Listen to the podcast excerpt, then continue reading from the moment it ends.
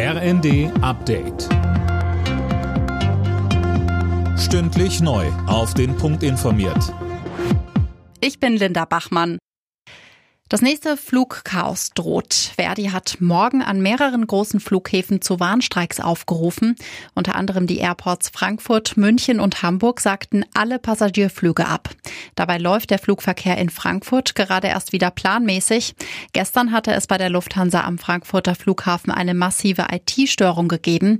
Grund bei Bauarbeiten hatten Bagger Glasfaserkabel gekappt. Der Luftfahrtexperte Heinrich Groß-Bongert im ZDF. Ich vermute, dass die Firma Firma, die diesen Baggerfahrer beschäftigt hat, dass die zumindest eine gute Haftpflicht hat. Sollte sie haben, weil das ist ein Schaden, der geht ganz schnell in zweistellige Millionenbeträge. Die Unterbringung und Versorgung von Geflüchteten ist heute Thema bei einem Gipfel von Bund, Ländern und Kommunen. Viele Kommunen sehen sich an ihrer Kapazitätsgrenze und wollen mehr Hilfe vom Bund. Auch das Thema Abschiebungen soll auf den Tisch kommen. Der Westen schickt der Ukraine deutlich weniger Leopard 2 Panzer als zunächst gedacht. Wie Verteidigungsminister Pistorius sagte, werden es erstmal nur knapp 50 sein.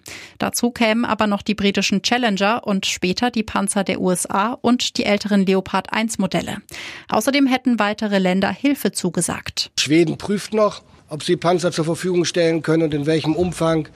Und die Niederlande, die nicht über eigene Leopard-Panzer verfügt, beabsichtigt, 20.000 Schuss Munition für den Leo 2A4 zu kaufen. Auch das eine große Hilfe, weil Munition und äh, Ersatzteile eine zentrale Rolle spielen.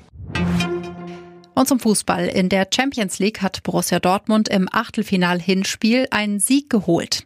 Gegen den FC Chelsea gewannen die Dortmunder mit 1 zu 0. Außerdem hat Benfica Lissabon mit 2 zu 0 gegen Brügge gewonnen. Alle Nachrichten auf rnd.de